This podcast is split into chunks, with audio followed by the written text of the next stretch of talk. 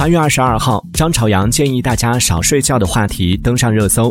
他在一档直播节目中表示，睡多了对人是伤害，能睡四小时就很完美。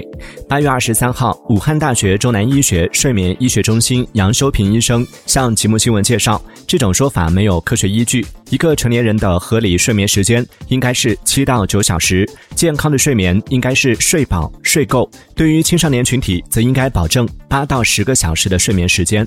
网友热热评：糟老头子坏得很，又是想让员工给他更好的九九六了吧？